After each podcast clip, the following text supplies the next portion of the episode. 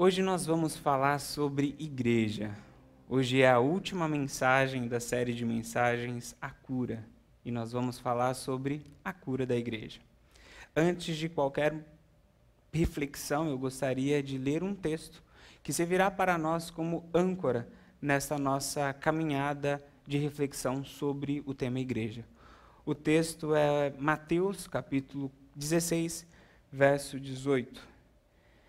Este é o texto que servirá para nós como âncora para tudo aquilo que nós iremos refletir. Antes de nós entrarmos e entendermos todo o processo de enfermidade, é bom que a gente ouça este texto, crave no nosso coração, para que depois a gente vá para o processo de enfermidade, para que a nossa fé fique bem fincada, bem cravada na palavra de Deus sobre tudo aquilo que ele diz sobre a igreja que ele criou, a igreja de Cristo.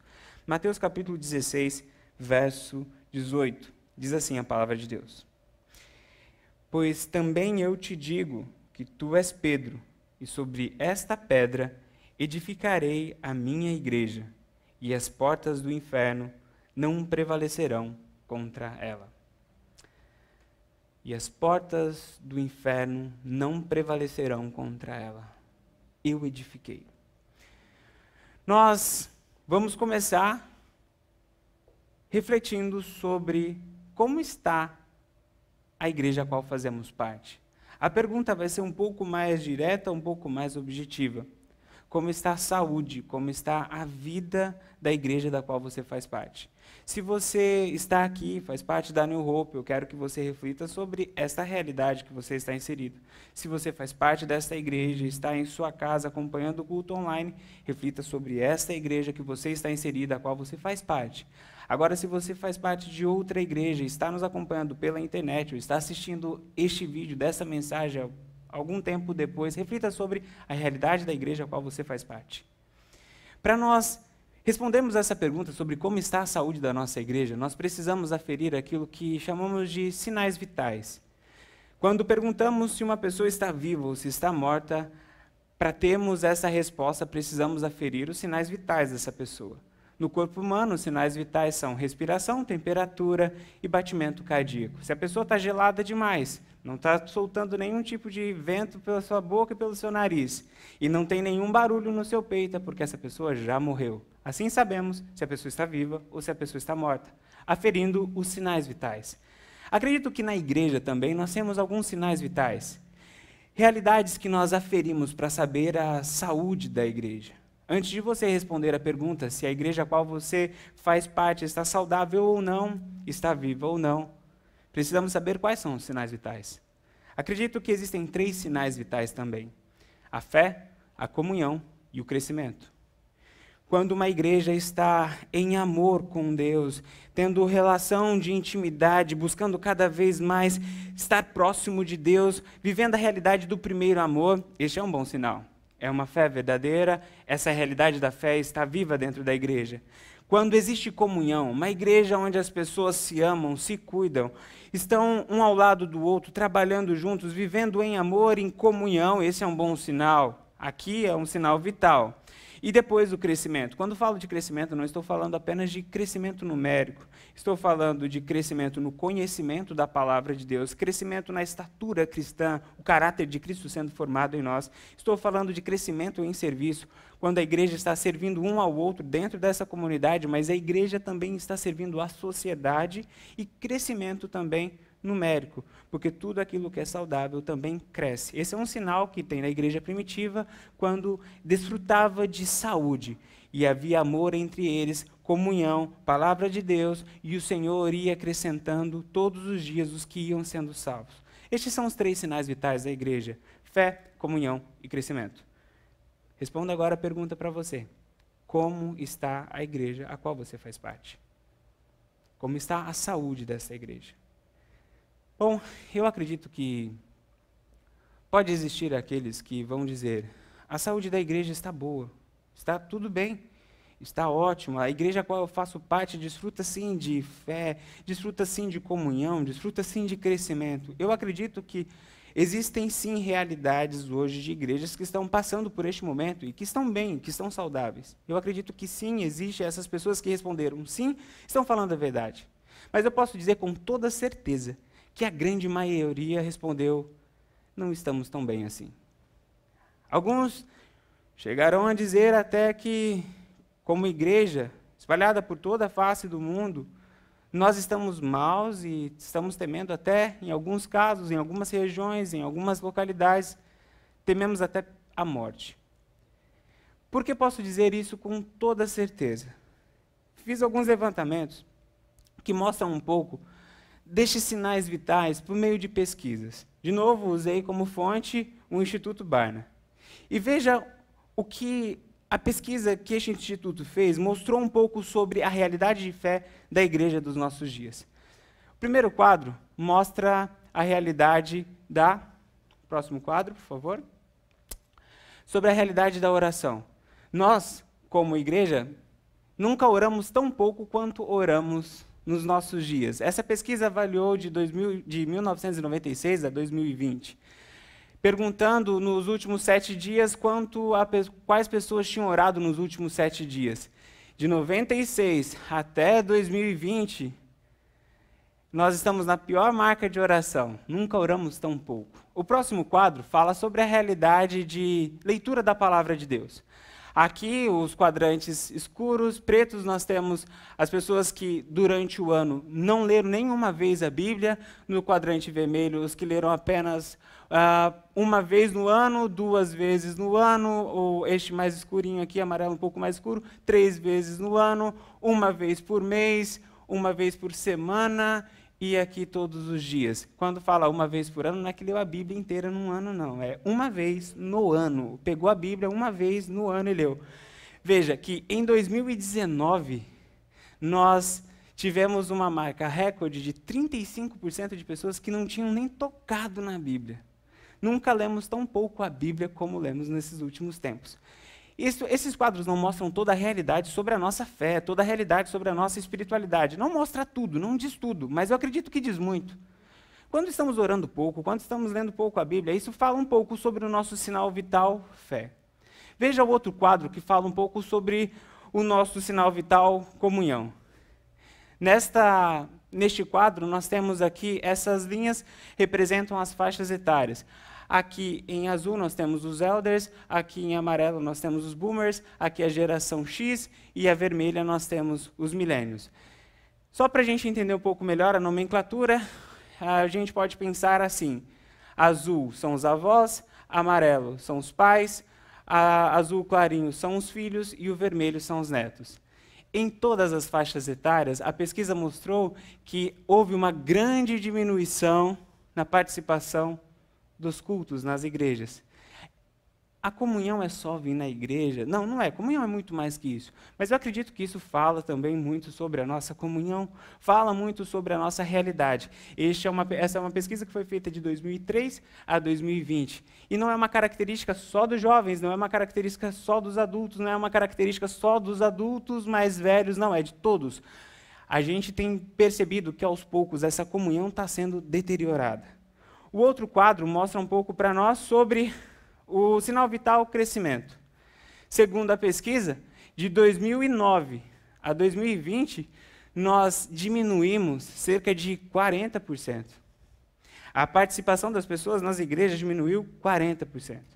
Bom, quando nós olhamos para estes números, quando nós olhamos para estes gráficos, como que paciente sentado na frente do médico que vai puxando aqueles exames intermináveis, a gente fala, é, a gente está precisando fazer algumas coisas, mudar alguns hábitos, melhorar a nossa dieta, praticar um pouco mais de esporte, porque os sinais vitais não estão muito bons. Mas aí vem a pandemia. E a pandemia parece que intensificou um pouco mais a, a situação de enfermidade da igreja. Quando a gente olha para a realidade de fé, uh, as pessoas que já enfrentavam crise de fé, imagine que, ao se deparar com a notícia de um ente querido, de um familiar que foi contaminado pelo Covid, se lançou uma vida de oração, de busca de Deus pela palavra e começou a clamar, clamar, clamar a Deus por cura, e pessoas oraram, e até o pastor orou, todo mundo orou, mas depois de algumas semanas, estava lá o pastor celebrando o sepultamento. Eu sei que para algumas pessoas essa experiência faz parte, consegue passar por isso de uma maneira muito tranquila, mas para outras pessoas isso gera uma crise. Por que Deus não ouviu minha oração? Isso já gera crise quando são filhos orando pelos pais. Mas também tivemos nessa pandemia pais que enterraram os filhos. Tivemos pais que oraram, que intercederam, tivemos irmãos orando por irmãos, nós tivemos famílias inteiras que foram afetadas, filhos que enterraram os dois pais. Imagine como a fé que já estava, não estava lá essas grandes coisas, depois de passar por um momento como esse, como ficou? E ver a, a nação às vezes se levantando em oração e parece que há um silêncio da parte de Deus. Dia 27 de março do ano passado, o Papa foi na praça, pegou o terço do San Marcelo Arcorso, que foi o mesmo terço usado na peste negra, fez a mesma reza que foi feita na peste negra, mas parece que dessa vez não deu certo porque aconteceu no ano passado e a gente olha que as coisas continuam crescendo, continuam aumentando. Isso não foi só na fé católica, não. Na fé protestante também. Dia 15 de março, o ex-presidente Donald Trump convocou a nação inteira para orar pela questão do Covid. Oramos. Mas ainda os Estados Unidos continuam no ranking do país com o maior número de contaminação e com o maior número de mortes. Parece que também não funcionou. Imagine a igreja que já estava sofrendo com a sua fé, com a realidade de um Deus que é bom, tem todo o poder, mas porque não faz nada. Imagine como ficou a fé depois disso. Quando a gente vai avaliar a questão da comunhão depois do Covid, o negócio também ficou muito complicado. Aqueles que já não estavam vindo na igreja, agora não podiam mais vir na igreja porque as igrejas fechou, fecharam durante o tempo, depois teve que voltar, mas com limitação. Aí quando voltou, a gente não podia, a gente estava perto, mas a gente não podia, não pode se tocar. A gente está perto, mas também a gente não pode se ver, tem que ficar com um negócio branco na cara, a gente não sabe se a pessoa está sorrindo, se a pessoa está arranjando os dentes, se a pessoa está mostrando a língua para a gente. E, e você vai nessa, nessa realidade em que a comunhão também parece que não consegue voltar. Então, e o que falar do crescimento, que é um outro sinal vital. A gente, ao olhar para, os números da pesquisa, a gente vê que tivemos essa seguinte realidade após pandemia: cerca de um terço das pessoas abandonaram a igreja. 14% das pessoas trocaram de igreja, da igreja que fazia parte. E uma outra parte ficou pulando de uma igreja para outra. Mas veja, 32% das pessoas saíram da igreja e não voltaram mais. E nem voltarão, segundo as pesquisas, tem, nem têm a intenção de voltar depois que reabrir tudo. Olha o outro quadro que eu acho que vai mostrar um pouco da realidade que a gente está vivendo. Das igrejas que têm até 200 membros, depois do Covid, depois que começou o Covid, elas tiveram uma, um, de, uma, um downgrade, uma diminuição de 30% de 200, das igrejas que têm de 200 a quase 500 membros, 499, tiveram uma queda de 39%. A nossa igreja está nessa faixa aqui. Quando estávamos antes da pandemia, estávamos com uns 200 e pouquinho. Foi a faixa etária que mais sofreu impacto. É só vocês olharem para os bancos ao lado de vocês que vocês vão sentir um pouco disso. É só lembrar de como. Olhe as fotos como eram antes da pandemia e como estamos agora. Esse quadro é um quadro que mostra a realidade. Na média geral, as igrejas diminuíram 29%. Bom, agora analisando este, esse terceiro sinal vital, crescimento, uh, sim, também não estamos muito bem. Perguntaram para os pastores, março do ano passado, você acredita que a sua igreja vai sobreviver à pandemia? 70% disse sim, nós acreditamos. 30% falou não, nós não acreditamos. A pandemia correu, chegou a agosto, voltaram para os mesmos pastores e perguntaram: Você acredita que a sua igreja vai sobreviver à pandemia? Só 58% acreditava que sim. Quase a metade acreditava que não. Segundo as pesquisas, a cada cinco igrejas, uma vai fechar e nunca mais vai se abrir. Quando nós olhamos para esta realidade, quando nós olhamos para estes fatos, sim, é um pouco preocupante a questão da saúde da igreja. Se nós olhamos para a nossa realidade, se nós olhamos para a nossa sociedade e vemos que o Covid afetou a nossa vida, afetou a nossa família, afetou o nosso trabalho, nós não podemos ser negacionistas e, e não acreditar que o Covid também afetou a nossa igreja, que também enfermeceu e, e trouxe enfermidade para muitas igrejas e, em alguns casos, levou até ao óbito de muitas igrejas. Assim como temos um quadro de pessoas contaminadas pelo Covid e quantas pessoas morreram pelo Covid, eu acredito que daria até para nós fazermos um quadro de igrejas que foram contaminadas pelo Covid e igrejas que morreram pelo Covid. Essa é a realidade um pouco da enfermidade que a igreja, de uma maneira geral, não estou falando só de New Hope, não estou falando das igrejas vizinhas, não estou falando de igreja só dos Estados Unidos, não estou falando só de igreja do Brasil, estou falando todas as igrejas, porque afinal de contas estamos falando de uma pandemia, nós estamos falando da igreja de Cristo que está passando por meio deste vale junto. Essa é a realidade. Quando nós falamos sobre igreja, é sempre bom nós nos lembrarmos que estamos falando de nós. Nós somos a igreja. Eu não sou a igreja e você não é a igreja. Mas sim, é a unidade destes muitos eus que se transformam em um nós debaixo da autoridade de Cristo. É essa união que chamamos de igreja. Nós somos igreja. Quando nós falamos que a realidade de fé está enferma, a comunhão está um pouco afetada, a o crescimento também está um pouco afetado. Nós estamos falando que nós, nós, como, como igreja, temos uma enfermidade que precisa ser curada. Esta é a, um pouco do quadro da enfermidade. Acredito que esse momento seja um pouco parecido com aquele momento que estamos sentados na frente do médico, ele puxa todos os exames e nos dá a notícia da enfermidade. Aquele momento que a gente segura forte na cadeira e fala: Deus tem misericórdia de mim. Mas esse processo de, de conscientização, ele tem um objetivo, de nos levar ao crescimento, de nos levar ao aperfeiçoamento. E agora a gente começa o nosso processo de cura. Primeiro, entendendo à luz da palavra de Deus o que devemos crer. O que devemos crer é o versículo que acabamos de ler. Devemos crer que o Senhor, o nosso Deus, o Cristo, foi Ele que edificou a igreja e contra a igreja as portas do inferno não prevalecerão. E eu quero dizer que nós temos motivo para acreditar nisso. Apesar de todos esses números, apesar de todo este quadro de horrores que foi mostrado aqui, nós sim temos motivo para acreditar que a igreja de Cristo prevalecerá, apesar de tudo isso, que a igreja vai vencer. E porque eu tenho, porque eu faço questão de cravar essa essa verdade, essa estaca no meio dessa mensagem, para que todo o processo que virá pela frente não seja ah, assombrado pelo ponto de interrogação, mas será que vai dar certo? Será que a gente vai conseguir? Essa questão não está na discussão, porque o Senhor já nos garantiu a vitória desde que façamos a vontade dele e que de fato sejamos a igreja de Cristo, que vive para cumprir a vontade de Deus e não as nossas vontades, que vive para sinalizar o reino de Deus e não o reino dos homens. A palavra de Deus nos traz essa âncora, nos traz essa verdade. E eu quero mostrar isso para vocês por meio da história, que temos sim razão para crer. Olhamos para a Bíblia e ela nos diz de uma maneira muito clara que as portas do inferno não prevalecerão contra a igreja. Mas olhamos para a história e vemos que esta verdade se cumpriu e se cumprirá. Eu trago aqui agora um quadro das quatro, talvez, principais pandemias e epidemias que assolaram o nosso mundo nesses últimos anos. Praga de Justiniano, 541 até 750. Matou 300 milhões de pessoas. Foi cerca de 10% da população da humanidade daquela época. Então, foi 30 milhões de pessoas e foi cerca de 10% da população existente daquela época. Tá certo agora? Ok. Uh, o que representa isso? Se fosse hoje 10% da população humana, seriam 700 milhões de pessoas mortas.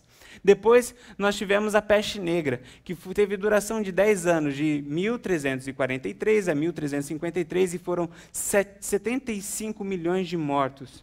Aqui foi 40% da Europa dizimada.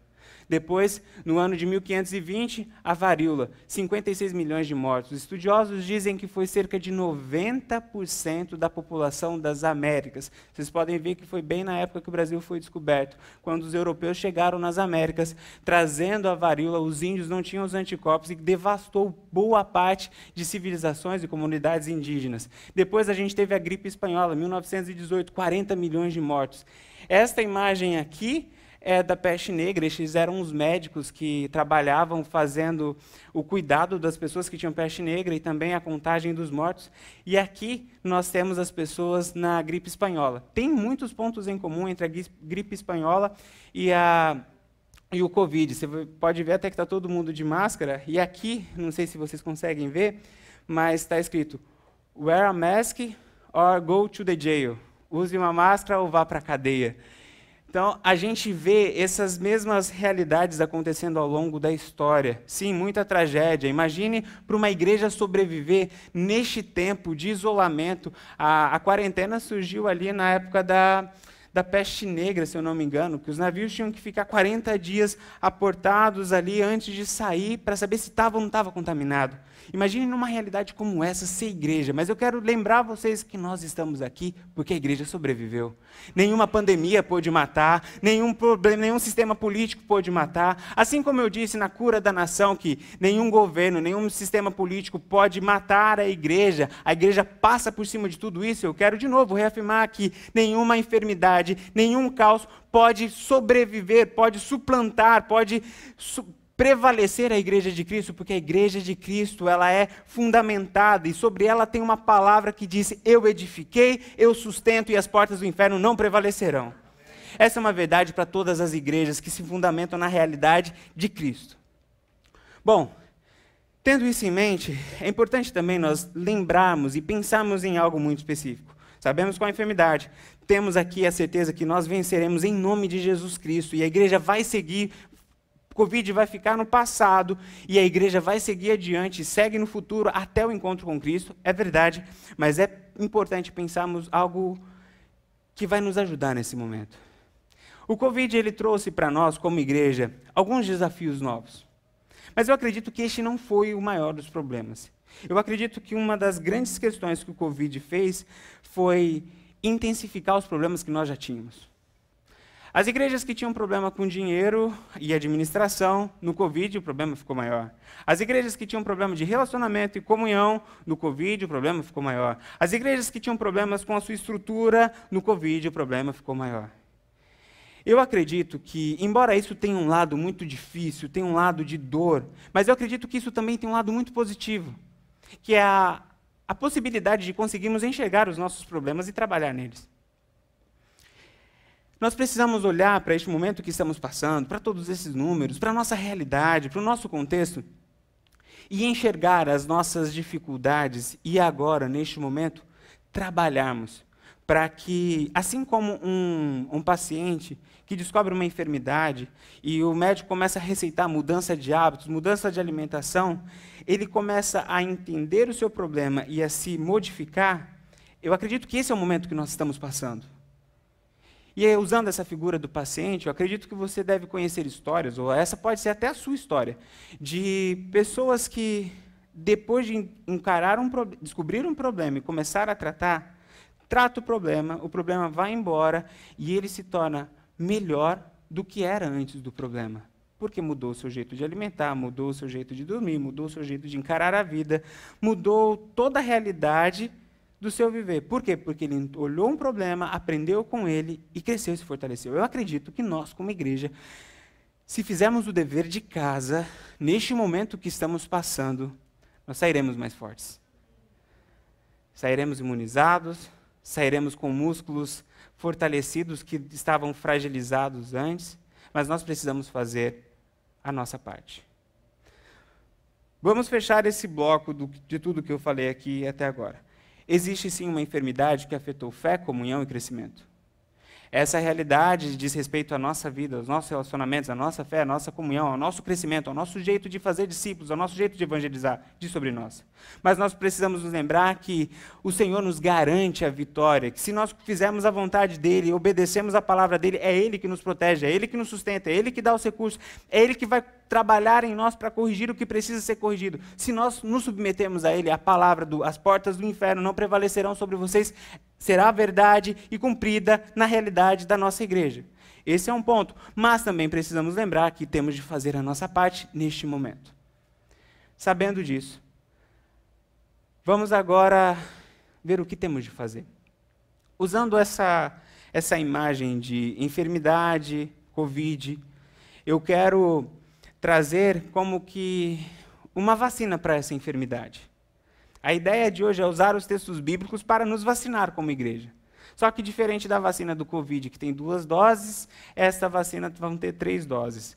Uma dose para cada sinal vital. Uma dose para a fé, uma dose para a comunhão, uma dose para o crescimento.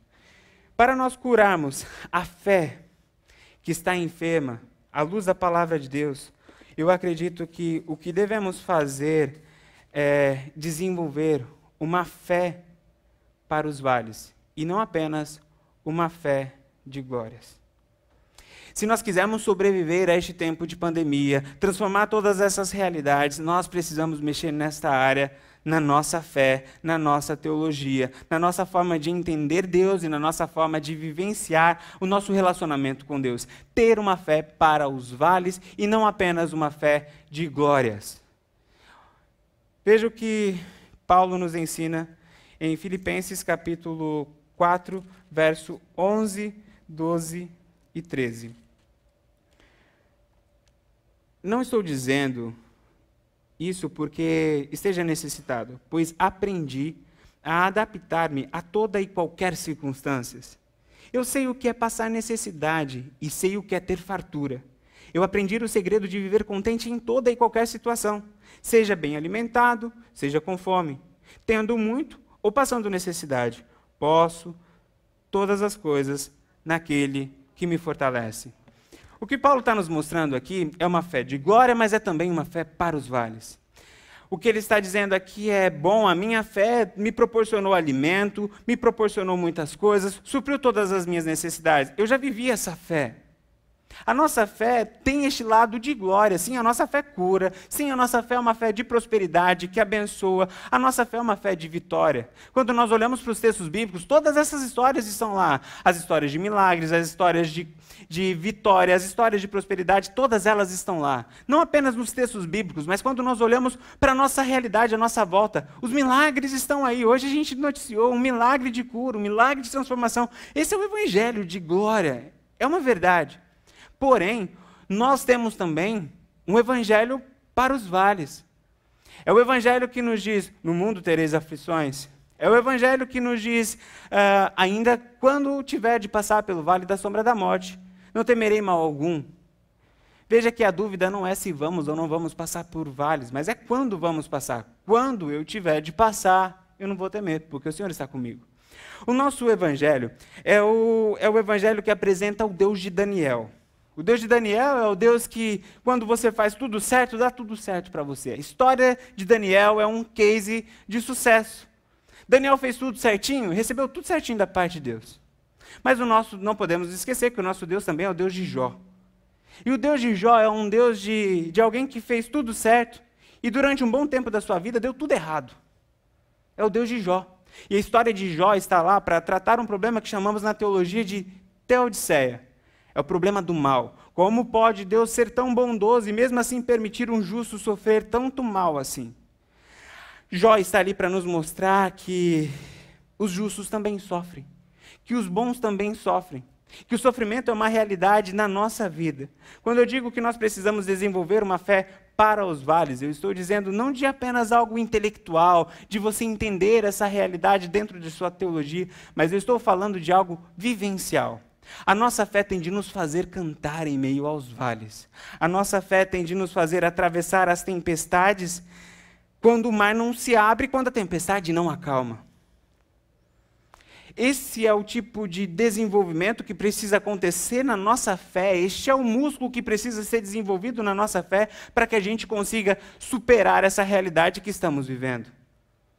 Porque se nós não entendemos que a nossa fé não está aí apenas para resolver os nossos problemas, mas muitas vezes a nossa fé está aí para nos ajudar a enfrentar os problemas.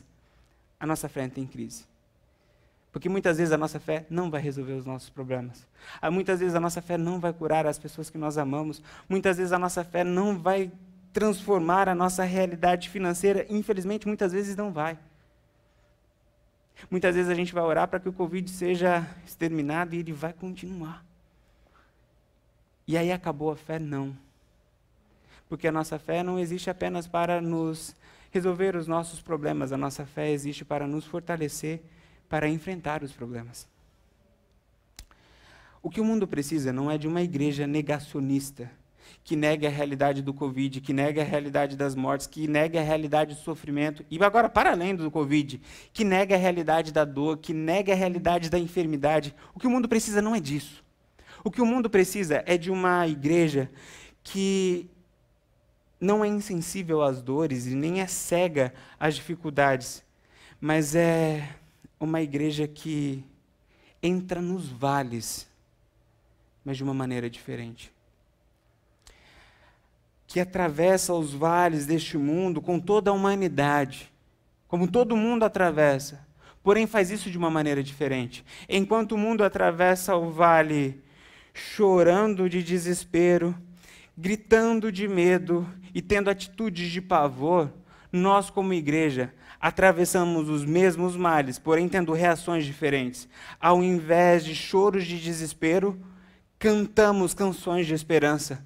Ao invés de gritos de medos, oramos com fé. Ao invés de atitudes de pavor, temos no meio dos vales atitudes de amor. Quando falo de fé para os vales, é disso que eu estou falando. É uma fé que nos faz cantar, orar e agir no meio das dificuldades. É disso que o mundo precisa. E aí, a hora que está todo mundo passando por mesmos sofrimentos que a gente, pelas mesmas lutas que a gente, mas vê que temos atitudes diferentes, eles vão perguntar: que povo é esse? Que canta, que ora e que age em amor, enquanto tudo diz o contrário.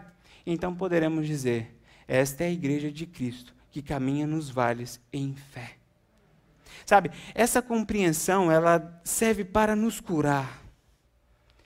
Porque pode ser que nesse processo de caminhada cristã, a realidade da dor, do fracasso, da decepção, tenha trazido para o seu coração e para a sua fé um desencantamento com Deus.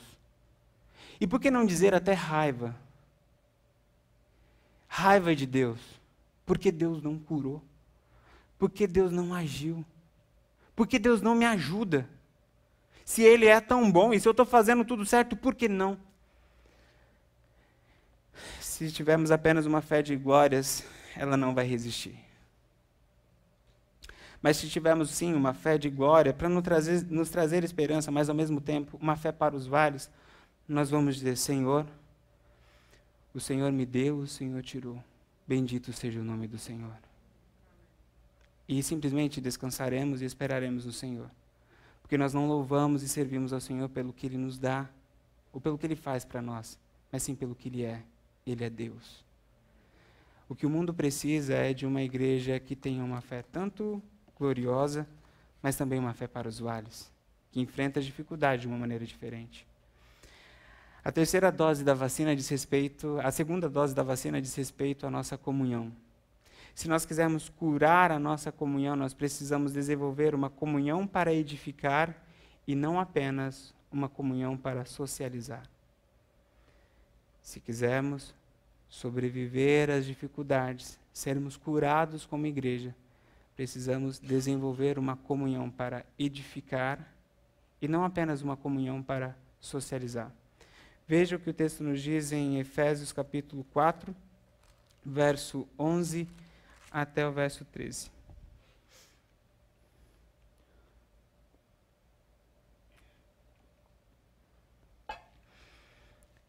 Efésios 4, 11 a 13.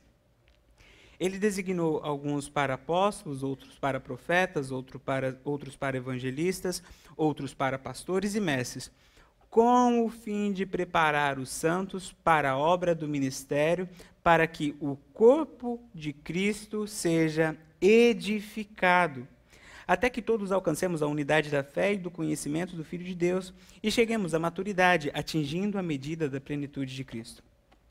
O que Paulo está nos mostrando aqui é uma comunhão para edificar. O Senhor nos designou apóstolos, profetas, pastores, mestres, evangelistas, com o fim de edificar. Cada um está dentro deste corpo com um único objetivo: a edificação. Eu não sou contrário à comunhão para a socialização. Muito pelo contrário, nós precisamos ter isso o ter a comunhão para nos sentirmmos bem.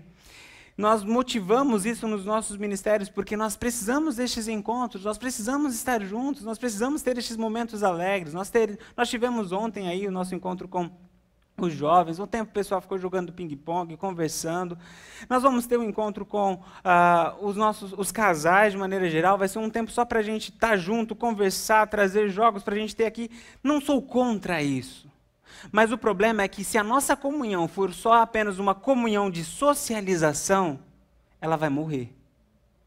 Ou o Covid vai matar por conta do distanciamento social e das máscaras e dos toques, ou então a gente mesmo vai matar, porque as pessoas fazem coisas que a gente não gosta.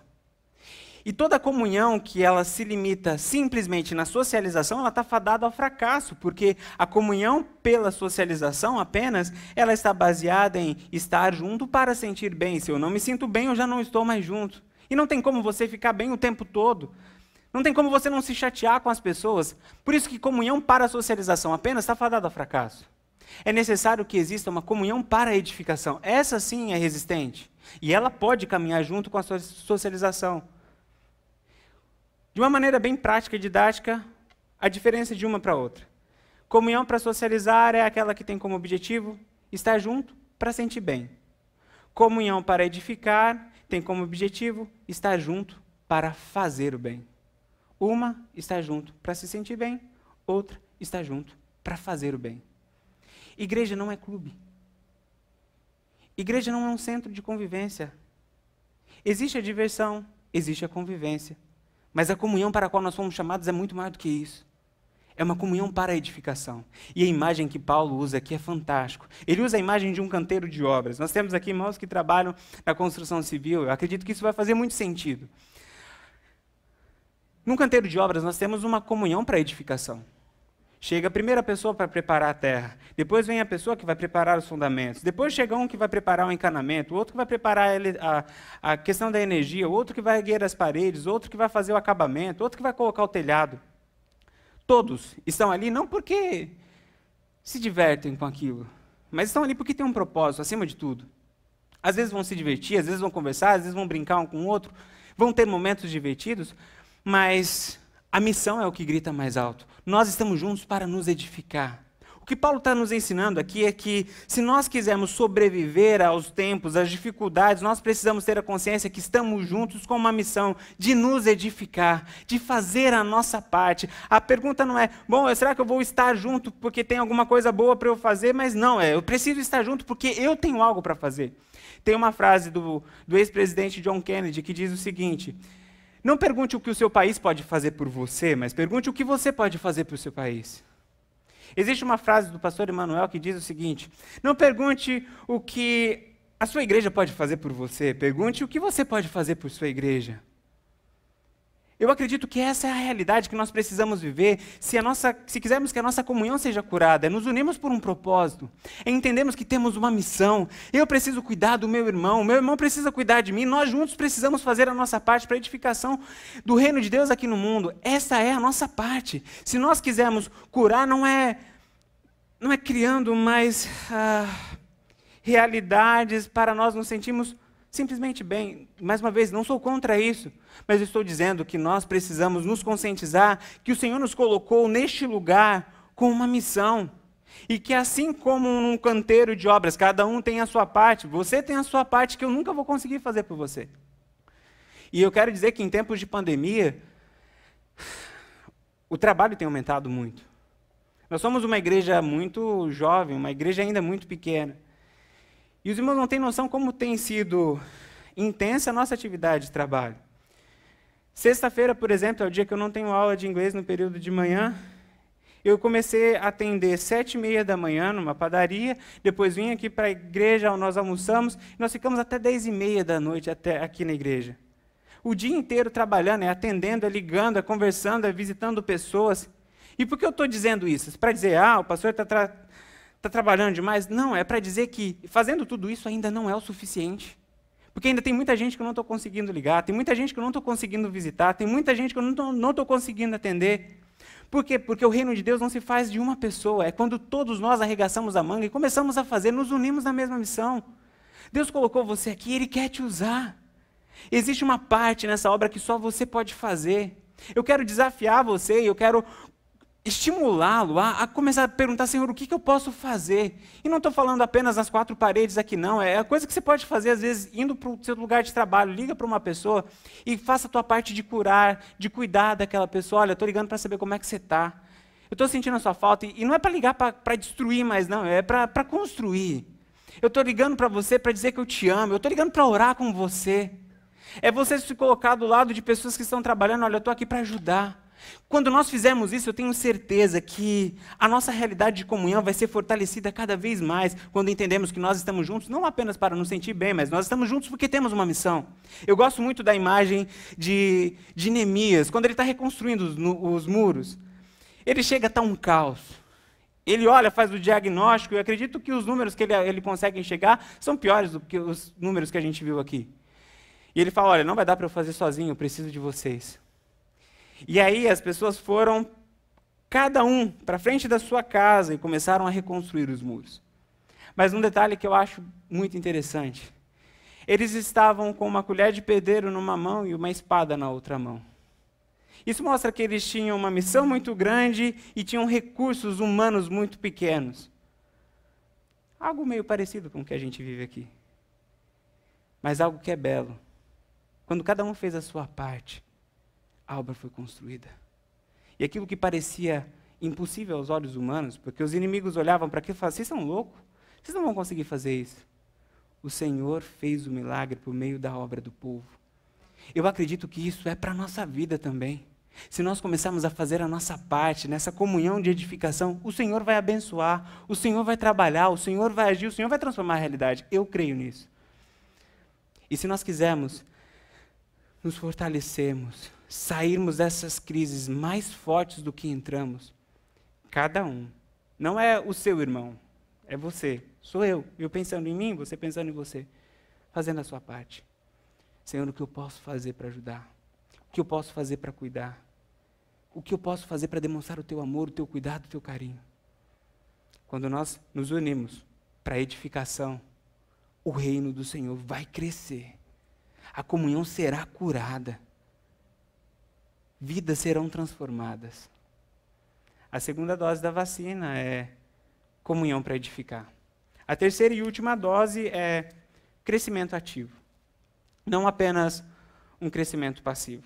Se nós quisermos melhorar o nosso sinal vital crescimento, lembrando de crescimento como crescimento espiritual, a nossa estatura na fé, crescimento no servir e crescimento em números de mais pessoas entregando a vida para Jesus, nós precisamos desenvolver como igreja a postura de um crescimento ativo e não passivo. Eu vou explicar o que significa isso. Mas primeiro eu quero ler o texto de Mateus, capítulo 28, versos 19 e 20.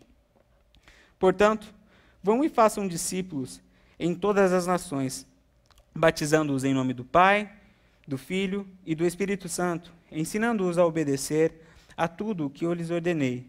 E eu estarei sempre com vocês até o fim dos tempos. Eu acredito que hoje, mais do que nunca, nós precisamos entender a mensagem que a palavra ide nos ensina. O texto nos diz: vão e façam discípulos. Nós precisamos entender qual é a mensagem que o Senhor está nos transmitindo como vão. Porque durante muito tempo a gente entendeu o vão como vinde. A nossa missão como igreja é simplesmente abrir as portas e oferecer um belo espetáculo para que as pessoas venham. Mas o que o texto está dizendo aqui não é o vinde, é o vão. Ide. Ide e façam discípulos. Para entender esse texto, a primeira pergunta que devemos fazer a ele é: quem tem que ir? É o pastor? São os missionários? Sim. É o pastor e são os missionários. Mas além deles, quem mais? Todos os filhos de Deus. Todos os discípulos de Deus. Todos nós somos chamados, convocados, intimados por Deus para tirar o evangelho dessas quatro paredes e fazer com que eles penetrem nas casas, nas vidas, nas pessoas que estão à nossa volta. A missão de ir, portanto, não é de uma pessoa, de um segmento, de um título exclusivo, mas é da igreja de Cristo. Você tem essa missão. Você tem essa responsabilidade. E veja, o texto que a gente acabou de ler na, na vacina anterior, que o Senhor nos deu apóstolos, profetas, evangelistas, pastores e mestres, com o objetivo de nos edificar para a obra do Senhor. Deus deu tudo isso para edificar quem? Todo mundo, toda a igreja de Cristo. E qual é o objetivo dessa edificação? Para que a gente sirva ao Senhor, para que a gente cumpra essa nossa missão de ir. Esta é a nossa missão. Entendendo ainda essa nossa missão, o que a gente tem de fazer? Nós devemos fazer discípulos, batizar e ensinar. Não é fazer apenas frequentadores de igreja, é fazer pessoas que se pareçam com Cristo. Eu não sei se você sabia disso, mas Deus espera que você tenha discípulos. Que você discipule pessoas. Quais são os discípulos que você tem feito? Discípulos de Cristo, assim como você é discípulo de Cristo, pessoas que vocês estão discipulando. Essa é uma pergunta importante. E é bom você ouvi-la agora e se preparar para respondê-la quando você chegar na, diante do céu, diante do Senhor no céu. Porque ele vai fazer essa mesma pergunta para você. Quais são os discípulos que você fez? Porque eu disse isso há muito tempo atrás. O pastor Emanuel pregou aquele dia lá na igreja que você tinha que fazer discípulo. Cadê os seus discípulos? Quais foram as pessoas que você trabalhou? Mas, pastor, eu não sei fazer discipulado, esse negócio de apostila. Mas quem disse? Quem disse que para fazer discípulos você precisa de, de apostila de discipulado? Não é isso. Fazer discípulos não tem a ver com troca de conhecimento, mas tem a ver com troca de vida. É partilha de vida. É você chegar perto de uma pessoa e falar: olha, eu estou aqui para cuidar de você, para estar tá andando do seu lado. Para quando essa pessoa tiver crise, estiver passando por dificuldade, você está ali do lado orando. E você dizer para ela como, como Cristo enfrenta as lutas, como Cristo nos ensina a enfrentar as nossas lutas, os nossos desafios, e a pessoa, por meio de troca de vidas, vai aprendendo a viver, vai sendo discipulada. É por meio de vida, não apenas por teorias. É vida com Deus que gera outras vidas com Deus. Nós precisamos ter isso no nosso dia a dia e nós cultivamos isso da mesma forma como Cristo fez os seus discípulos. Jesus não fez o seu discípulo abrindo uma, uma, uma faculdade teológica. Jesus fez os seus discípulos chamando, vem andar comigo. Eu vou cuidar de vocês. Eu, eu dou comida para vocês. a gente vai dormir junto. A gente vai cuidar um do outro. A gente vai orar junto. A gente vai passar os nossos apertos juntos. Eu vou fazer vocês os meus discípulos. Vocês vão aprender a viver comigo. É isso que Deus espera de nós, que nós façamos discípulos. E não apenas isso, nós temos de batizar, diz lá o texto. A responsabilidade de batizar não é exclusiva do pastor, mas é da igreja. No último batismo, o irmão Edinaldo entrou junto comigo no tanque batismal. Por que, que aconteceu aquilo? Falei para ele, Edinaldo, você discipulou a vida desses irmãos, você caminhou, ele tinha ah, encontros, ele teve a discipulado até dentro do carro à noite, trabalhava o dia inteiro. Você fez parte do processo. Agora a gente vai celebrar isso junto. Sabe qual é o meu desejo como pastor? Que no próximo batismo muitas pessoas estejam do meu lado, celebrando esse novo nascimento junto comigo. Que não seja apenas um, mas que sejam vários de vocês. E a gente, como igreja, vai crescendo. Nós, como igreja, vamos fazendo discípulos, nós, como igreja, vamos ensinando. E nós ensinamos por meio da nossa vida. E eu quero motivar você a viver igreja. Isso é viver igreja. É esse crescimento que nós precisamos em nós, esse crescimento relacional com Cristo que vai nos levar a um nível de fé, a uma realidade de vida maior. É esse crescimento, é uma realidade de crescimento no servir, onde a gente vai se servindo, vai vendo as necessidades um do outro e vai se colocando para, olha, eu estou aqui do seu lado para ajudar e vamos fazendo discípulos e nós vamos nos ensinando. E fazemos isso com vida, vida com Deus, vida na presença do Senhor, vida na vida do outro irmão. É assim que acontece. Tem uma história que, se eu não me engano, eu não sei se contei aqui já, mas é de um missionário que recebeu um chamado de Deus de ir para a África. Chegou lá, ele pegou malária. E aí, ele nem tinha aprendido a língua direito e teve que ficar internado. Mas estava em um surto de malária. Ah, os hospitais estavam todos lotados. E ele foi para um desses hospitais. E ele falou: Bom, o que, que eu posso fazer neste lugar, nesse caos aqui? Não dá para fazer nada. E ele falou: já sei o que eu vou fazer, eu vou distribuir folhetos. Eu não sei falar direito o idioma. E ele distribuiu os folhetos que ele tinha trazido, que ele tinha levado daqui dos Estados Unidos para lá, no idioma deles.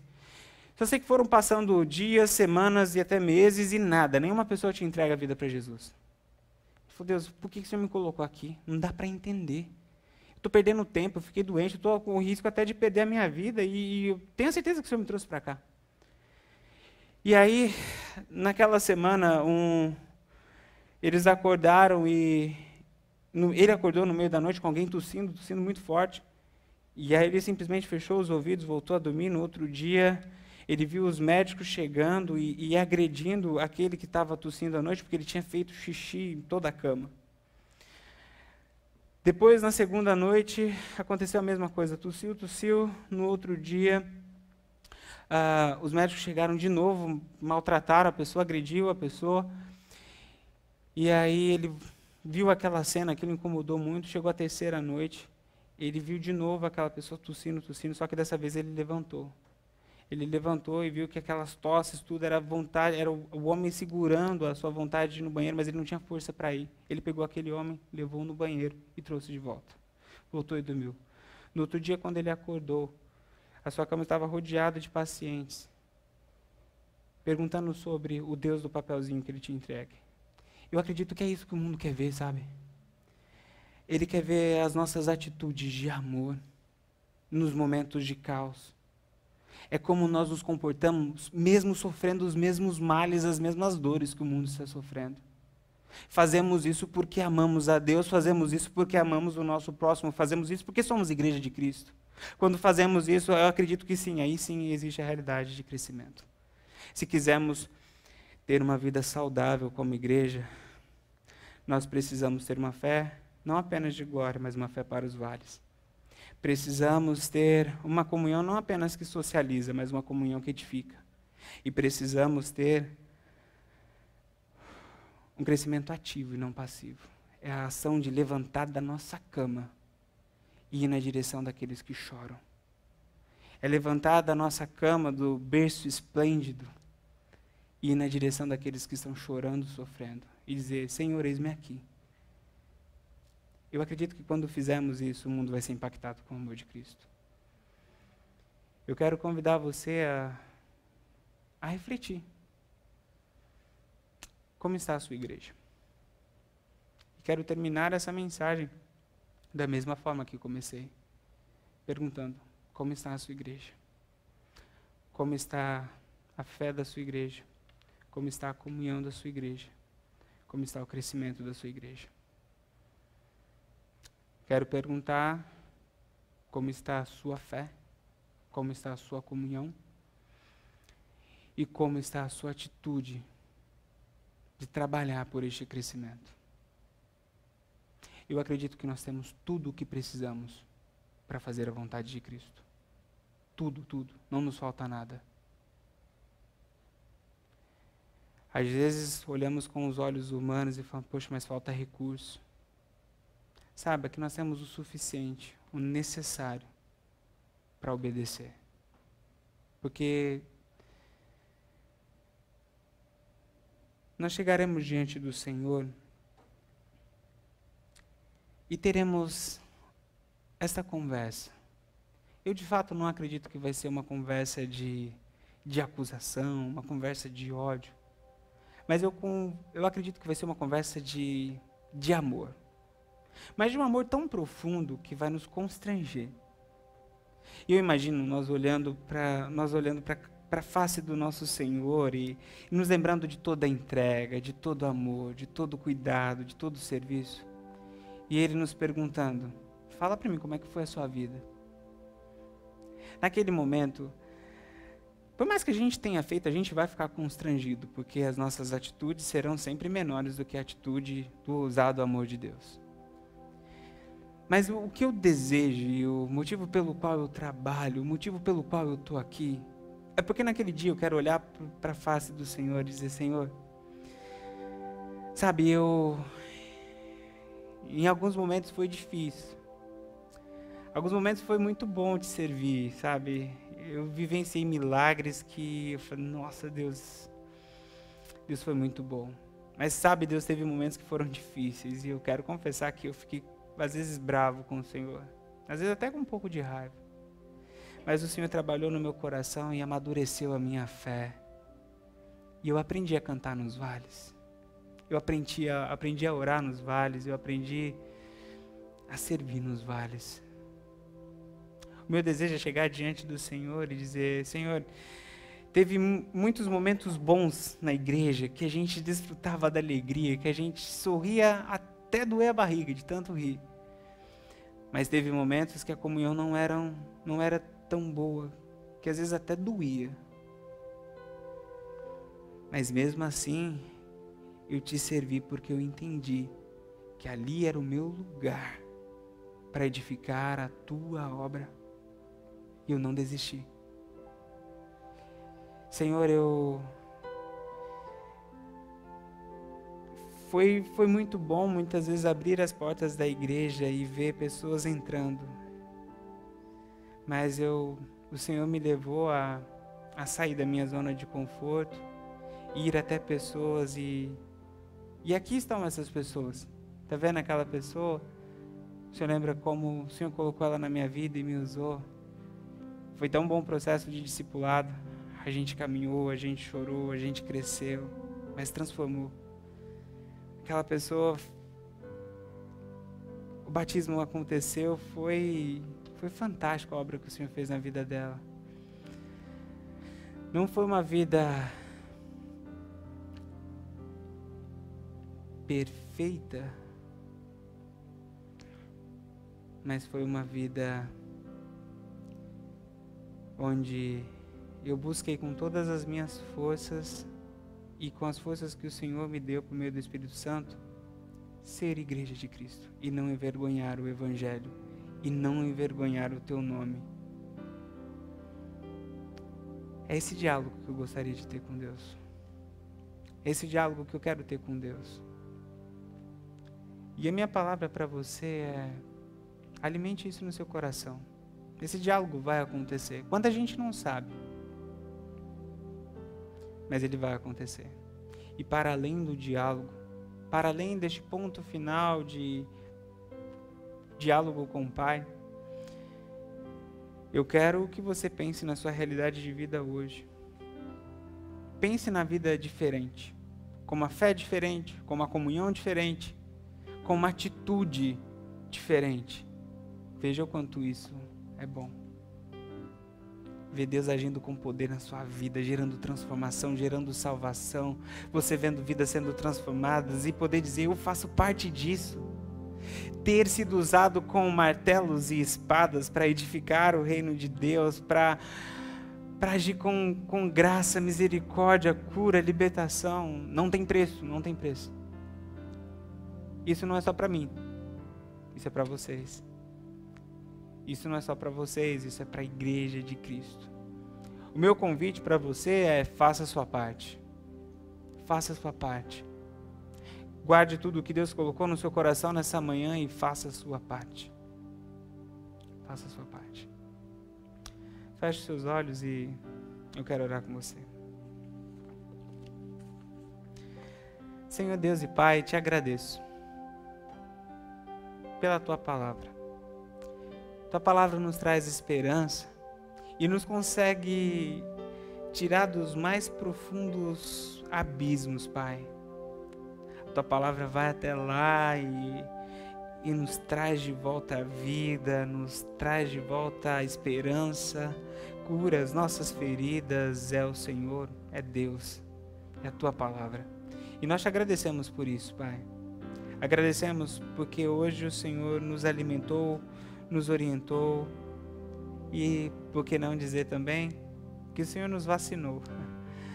Pai, em nome de Jesus, nossa oração é para que a tua graça nos ajude a viver o teu evangelho Peço a tua bênção sobre a tua igreja, Pai, que possamos ser corpo de Cristo, que vive uma fé verdadeira, uma comunhão verdadeira, um crescimento verdadeiro, Pai.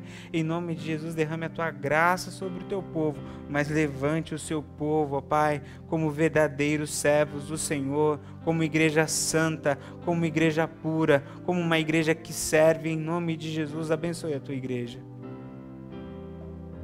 Em nome de Jesus. Amém. Amém? Bom, este é o fim da série de mensagens A Cura. Semana que vem a gente tem o nosso culto de Páscoa, vai ser um culto muito especial. Nós vamos ter as crianças cantando, nós vamos ter um momento todo especial do culto de Páscoa. E eu quero convidar você a estar conosco, a também trazer visitantes para que participe conosco dessa celebração. E já falando de Páscoa, depois do culto, nós vamos ter um ensaio com as crianças. Então, você, papai, você, mamãe, é, aguenta a mão um pouquinho aí para a gente ter esse ensaio para o culto de, de Páscoa. A gente vai pedir para que a gente esvazie o nosso espaço de culto aqui bem rapidinho para que eles possam começar o ensaio deles aqui para se preparar para o culto de Páscoa, ok? E outro aviso importante é sobre a nossa escola bíblica dinâmica. Dia 10 de abril, sábado, 7h30, nós vamos ter a nossa escola bíblica dinâmica. E eu quero de verdade motivar toda a igreja a estar presente. Este é um tema muito importante. Nós vamos falar sobre autismo e inclusão. Este, para mim, é um dos chamados que a igreja contemporânea precisa ouvir e atender a questão da inclusão. Nós temos de ser protagonistas, nós temos de estar na linha de frente como exemplos de cuidado. Durante ao longo da história, a igreja estartou toda a realidade de cuidados, de hospitais. Os hospitais nasceram nos quintais das igrejas. E aos poucos nós fomos perdendo essa nossa característica de cuidado. E hoje eu acredito que Deus está nos levantando como uma igreja que cuida de pessoas, que sabe receber, que sabe olhar, que sabe ouvir, que sabe apoiar. Então, você está convidado. Ah, mas eu não tenho essa realidade dentro de minha casa. Nós somos chamados para servir e nós precisamos aprender a como servir melhor. Então, neste dia nós vamos ter uma palestra, quem vai falar para nós é a Andrea. A Andrea vai trazer essa palestra para a gente. Então, dia 10 de abril, às 7h30, nós vamos falar sobre autismo e inclusão. Então, marque na sua agenda e venha participar. Ah, e se você tiver alguém que está passando por essa realidade ou tenha interesse pelo tema, também convide para estar conosco aqui, ok? Bom, eu acredito que em termos de aviso é só isso vá se preparando, porque dia 17 nós vamos ter um encontro com todos os casais, tá? tanto os jovens casais, como os adultos casais e os mais experientes casais. Nós vamos ter um tempo aqui, esse da, da comunhão social. A gente vai trazer aqui jogos para a gente ter um tempo junto, vamos manter o distanciamento social, por isso que na semana que vem a gente já começa a fazer a inscrição, porque a gente vai ter um limite de pessoas, de casais para estar aqui com a gente. E, mas vai ser um tempo para a gente ter junto, para a gente conversar. Vai estar todo mundo de máscara, com distanciamento social, mas é um tempo para a gente ter aqui a, esse, esse momento de diversão. Então já vá reservando aí na sua agenda, dia 17. Na semana que vem a gente já começa a fazer as inscrições aí, tá bom? Bom, quero convidá-los a se colocarem em pé, nós vamos terminar o nosso culto. Agradeço a Deus pela vida de cada um de vocês. Aos nossos visitantes, muito bom ter vocês aqui, viu? Deus abençoe a vida de vocês. Sintam-se à vontade sempre que quiserem voltar, vocês são muito bem-vindos. E a todos que nos acompanharam pela internet, Deus abençoe a vida de vocês, viu? Nós clamamos a Deus pela vida de vocês, vocês também fazem parte de tudo o que está acontecendo. Nós oramos por vocês, orem também por nós. E nós esperamos o dia que iremos estar todos reunidos, todos juntos e celebrando a vitória do Senhor. E a todos que aqui estão, nós louvamos a Deus pela vida de vocês. Nós louvamos a Deus por aqueles que nos serviram por meio da multimídia, a equipe de louvor, os diáconos, o ministério infantil. Todos vocês são guerreiros, são guerreiros e nós louvamos a Deus pela vida de cada um de vocês. Oremos agora agradecendo a Deus por tudo que Ele falou, por tudo que Ele fez e pedindo a bênção do Senhor. Pai, nós te agradecemos por este tempo que tivemos aqui, agradecemos por tua palavra, agradecemos ao Senhor por porque o Senhor tem cuidado de nós, o Senhor é bom. Nós louvamos a ti, Pai. Obrigado porque mesmo em tempos de crise, o Senhor tem protegido, o Senhor tem abençoado, o Senhor tem tem guardado a tua igreja, Pai. Mas a nossa oração nesta manhã é para que o Senhor nos leve a um nível acima para que o Senhor nos leve, ó Pai, para mais perto de Ti, nos mova na direção de Sua vontade e ajude-nos a cumprir a nossa missão. Pai, em nome de Jesus, eu peço a sua bênção sobre a vida do teu povo. Fortaleça o teu povo, fortaleça a fé do seu povo, fortaleça a comunhão do seu povo, Pai. Traga-nos força para fazermos o que temos de fazer para o crescimento do teu reino, Pai. Em nome de Jesus, que o teu Espírito encha os corações, transborde os corações e derrame a tua graça. Em nome de Jesus, nós clamamos a tua bênção neste momento sobre a vida da tua igreja. Que o amor de Deus Pai que a graça do Senhor Jesus Cristo e que as consolações e o poder do Espírito Santo esteja hoje e para todo sempre com o povo de Deus. porque teu é o reino, o poder e a glória para sempre. Amém. Que Deus abençoe a todos. Tenha uma boa semana.